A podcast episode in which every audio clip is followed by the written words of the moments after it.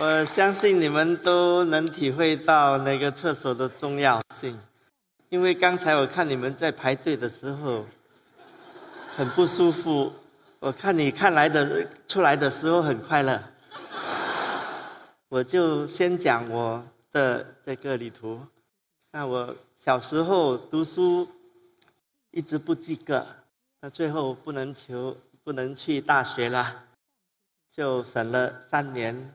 的这个时间，就开始做生意。做生意比读书还要容易，就赚了好多钱。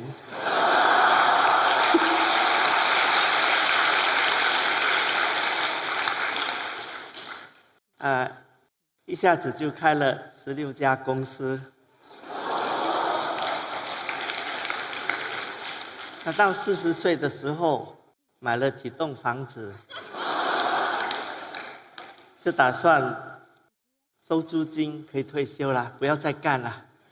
因为做生意呢很冒险，有时候你会全输，所以我到四十岁的时候，真的是四个孩子，那只有一个老婆，他觉得真的是呃很美满了。那应该继续做什么呢？我就算一个人。一一生只有八十年的光阴，所以这八十年呢，我已经花了四十年了。所以我计算有一万四千六百天，我就离开了。所以在这个时间里面呢，是很珍贵的。我一直在想，最后了解服务是最重要的。那如果你可以把这个时间去服务给其他的人呢，你的心胸会开放。那你会很快乐。如果你一直在抢别人的，你的心胸会变狭窄，你会很痛苦。所以这是真的，你可以试试看。那在一九九八年的时候，我十四岁的时候，我就成立了这个卫浴文化协会。因为厕所呢是很尴尬的题目，那厕所很肮脏，也没有人会讲，所以我就出来弄这个呃卫浴文化协会。九九年的时候，我就去参加一个日本的大会，有十五个，呃，这个厕所协会在那边，我就问了你们总部在哪里？他说我们没有总部，那没有总部，不然我来成立一个世界厕所组织。他们说可以啊，如果是免费的会员，我们就跟来。我就成立了世界厕所组织。而且设计了这个“爱你的马桶”的 logo。那当时呢，我是想到，如果我们用这个 WTO 的名称呢，如果世界贸易组织会告我呢，这个题目呢就搬上舞台，我们就红了嘛。那如果他不告我呢，我就永远可以用这个 WTO，对吗？所以在世界上有二十四亿的人呢，没有厕所，啊或者没有呃真正的厕所，供应量是十亿的厕所。那如果这是一个商机呢？其实你可以卖很多厕所。所以还有另外二十亿的人有厕所，可是没有这个污水处理，所以加起来就是四十四亿的这个厕所的问题。这些变粪呢，它们这个苍蝇就会传染这细菌去食物里面，然后很多小孩子呢吃了就拉肚子，每每年有两千个小孩子因为这样死掉。很多人住在河边，为什么呢？因为可以大便在河里面，所以河其实这些水。是可以喝，可以洗衣服，可以冲凉。可是现在什么都不可以，而且变成一种毒性。那厕所跟肥皂就是避免这些病症。那它是世界最便宜的医生。在印度有六亿的人没有厕所，是没有，不是不是有不好的厕所，是没有厕所。那这个女孩子呢？在这边呢，他，呃，拉肚子，然后脱了他的底裤，他在我身边走过就拍这个照。那这边呢，就是呃小孩子在路边大便。那这些大人呢，每天呃清晨太阳还没有起来的时候，他就在路边大便。那这边都是男人，那那边就是女人，全部是这样。然后这些，嗯，这些苍蝇就就来呃传染这些病症。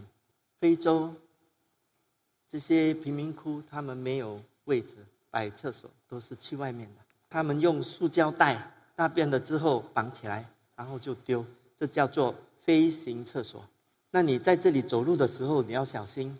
有时候给他打到，啊，然后我在这里这个车里面呢，啊，在走，一直在听这些呃塑胶袋在爆炸，这样 pop pop pop 这样，这里面大概有半扯的这个大便在路边，那小孩子也是在路边玩耍，他们跌倒，他们骂到那些大便，然后手指放在水里或者骂眼睛，这样就生病死亡。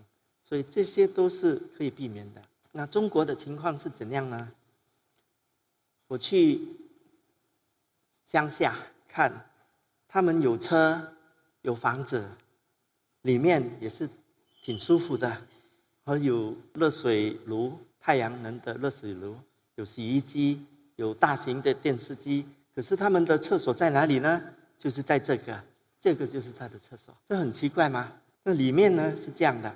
哈，所以我是觉得他们不是没有钱，他是没有这个概念。其他的邻居都是这样，所以我问他们为什么你们不要弄一个冲水马桶？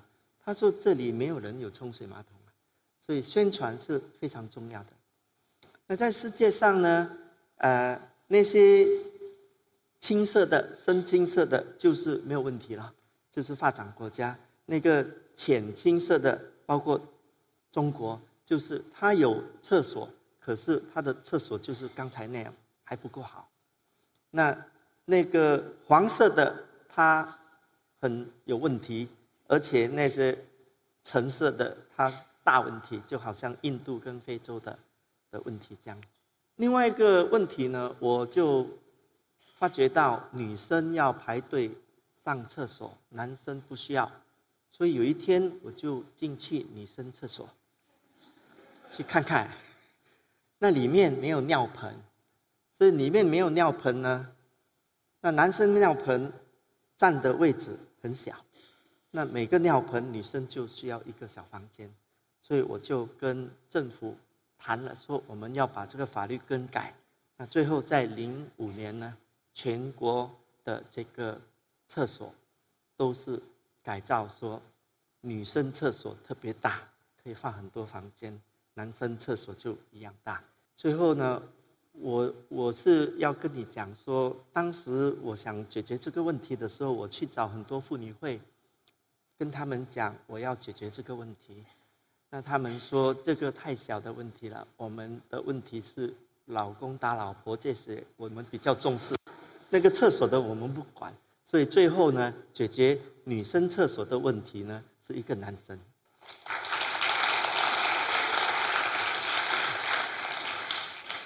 在二零零幺年，我们成立了世界厕所组织。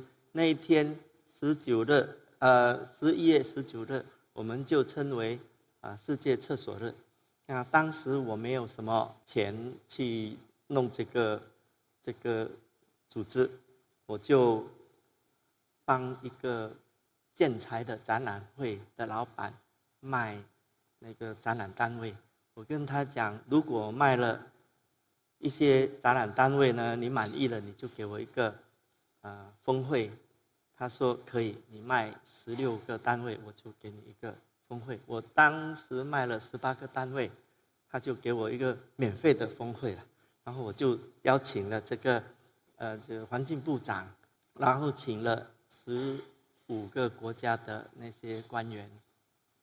那第一次大会呢，媒体国际媒体觉得。很好奇，报道的很热烈，那我就第二届就不需要去卖这个展览单位了，我就呃给授权给其他的那些国家去举办，那钱就是他们付的。我就好像那个奥林匹克的这个，给给人家那个呃授权给他们嘛。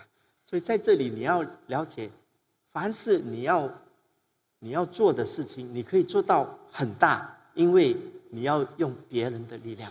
你如果自己做，做的很小。那最后这个水源社的社长，他就来呃举办。然后零四年呢，北京旅游局就举办了一节世界厕所峰会。为什么呢？因为零八年有这个奥运嘛，如果厕所失败了，奥运就失败了。所以最后厕所成成功了，奥运也成功了。接下来我们一定要去上海嘛，北京有什么，上海一定要有。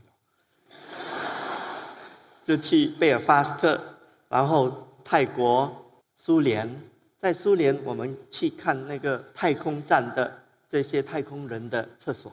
在零七年呢，就升到很高了，印度总统开幕，而且还有荷兰太子也出席了。那荷兰太子现在是荷兰的皇了，所以我觉得在这七年当中呢，我也没有工人。我我只是单枪匹马一个人就可以讲故事来带动这些国家来呃参与。那我们是怎么样的一个组织呢？我们不是一个普通的 NGO，我们是一个运动。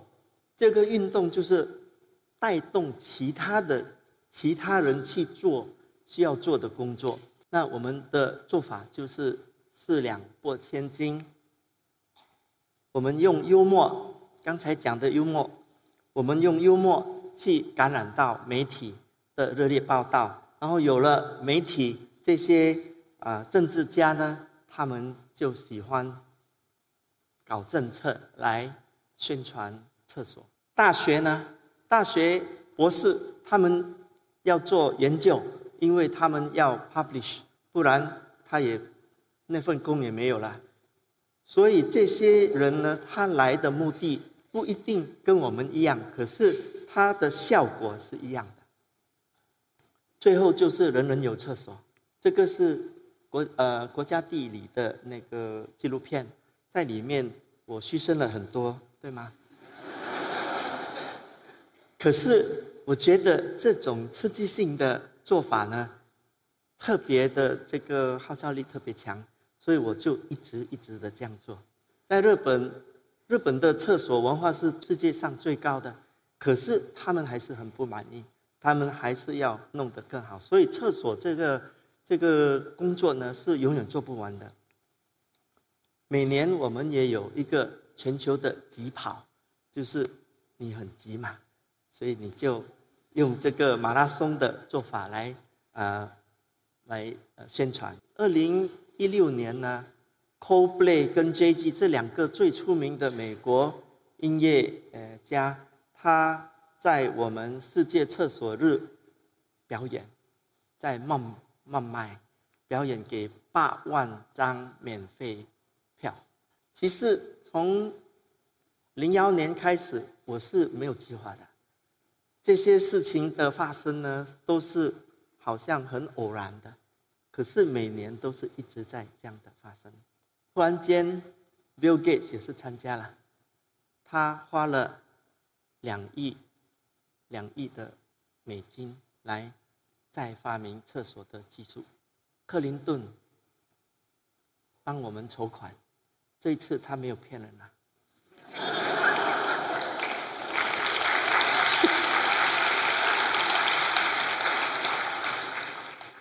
可是。克林顿帮你筹款呢，是太容易了。你跟克林顿拍照，然后你自己去筹款。可是你用这个照片呢，筹款是比较容易的。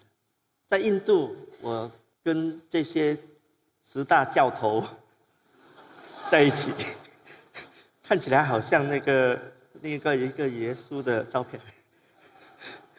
哎，这个十大教头呢，我叫他来，他们来。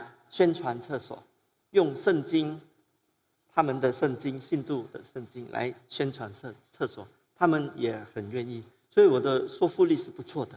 二零幺三年，Modi 他大选的时候宣言说，如果我被选为总理，我会每个家送一套厕所。他用压倒压倒性的胜利，最后他现在在建一点一亿的厕所，是世界历史上最大厕所建筑的工程。我们感染到这个需求量，现在供应量，我们也是要要帮他们自己去供应。那这些工厂呢，我们培训他们怎样开工厂。这穷人借两千块美金，在一年之内可以赚回来，还给我们。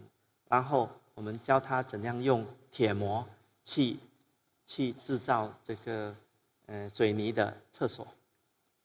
这些技术我们也是抄别人的，所以自己也没有什么技术。这个技术就是从网上抄出来的。第一个词，如果弄到满了，那第二个词就呃开始利用。第一个词呢，等大概一年到一年半，它干燥了，就可以挖出来做肥料了。所以这种堆肥的方法呢，是呃自古也是用的很。呃，很普遍。那些小房子呢，如果没有钱，就是用这种本地的这些材料；如果有钱，就弄得比较漂亮。这个比较漂亮的，大概要两百五到三百美金。那这个呢，可能不用钱了。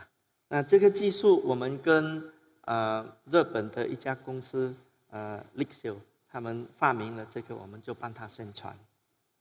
这个用水量非常少。而且每一每一个马桶只是五块美金。那我们的推销员是谁呢？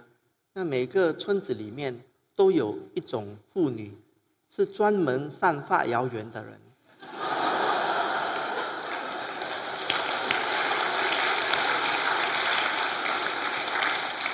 这些妇女呢，她们吃饱没有事做，她就讲啊，讲东讲西啦，谁跟谁吵架啦，啊。什么事情了哈，都是有点破坏性的啦。那我们呢，觉得他们是人才，那我们就给他培训，说你们宣宣传力这么厉害，每次你卖一个厕所，我们就给你两块到三块美金。那忽然间呢，他们变成良性了，他们就推销厕所都卖得很好，而且呢，他们把钱带回家。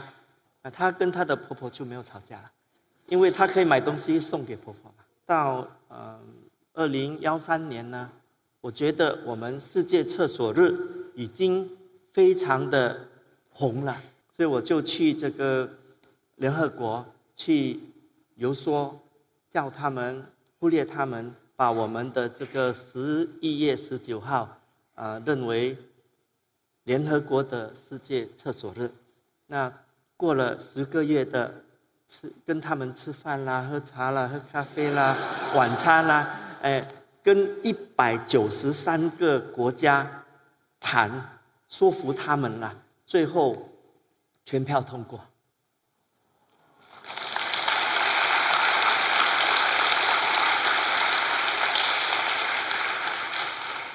联合国大会呢，全票通过的事情很少，很少的。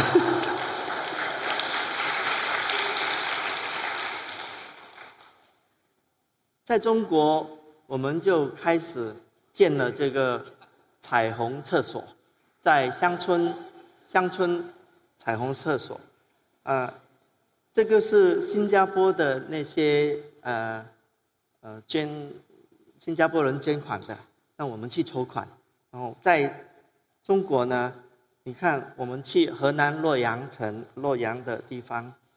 他们在上课其实是很优雅的，可是他的厕所是这样，而且你看多么多的苍蝇在那边，对吗？他每次这些小孩子上厕所都很尴尬，而且他们还要洗这些厕所。从这边我们就就改为这样的厕所，冲水马桶。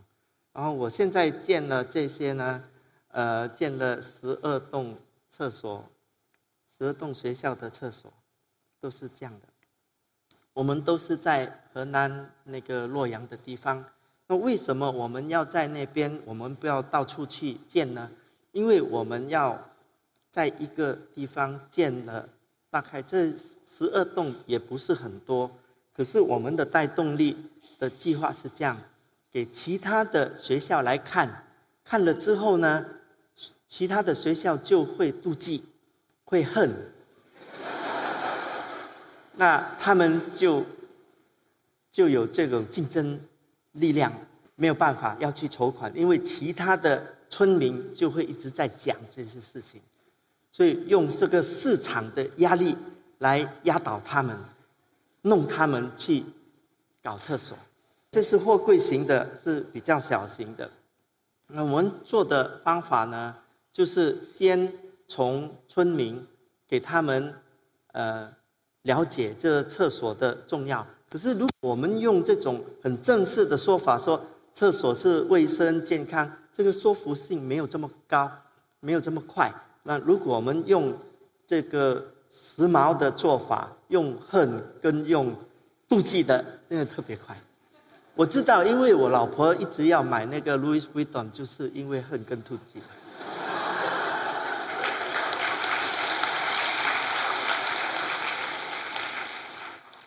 现在我们，呃，要找其他的这个啊单位跟我们一起，在中国的有什么集团呢？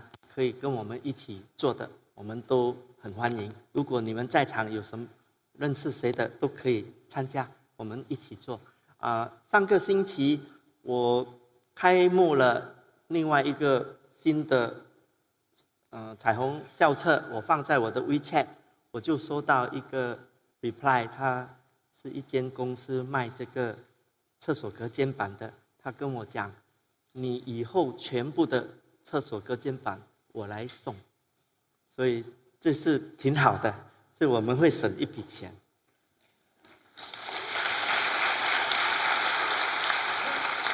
我就立刻跟他讲，你可以送那些卖不出去的颜色，关怀他们。那 有一天，我在那个世界经济论坛呢，达沃斯呢，就遇到这个世世界贸易组织的头，这个帕斯卡拉米，说拉米先生呢，他遇到我，我说我是世界厕所组织，他说我知道了，你是比我强的 WTO，那最后我们就做朋友啦，所以我不用担心他告我了。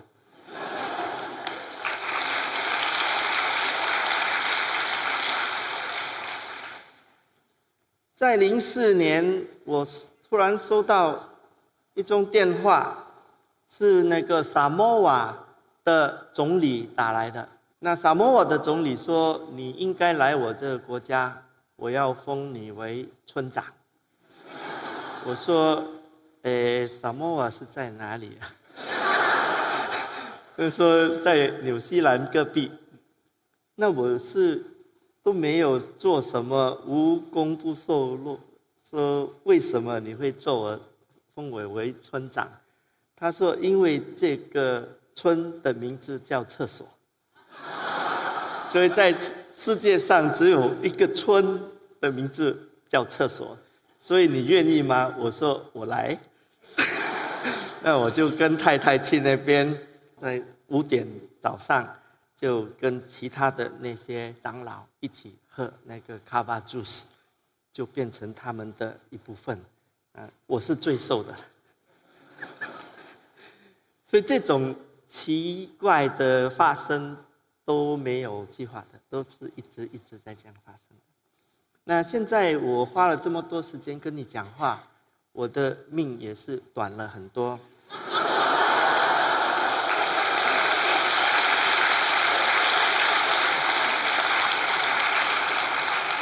我在我的手机上，我有弄一个 app，这个 app 算到我八十岁的生日，十一点晚上我就死掉了。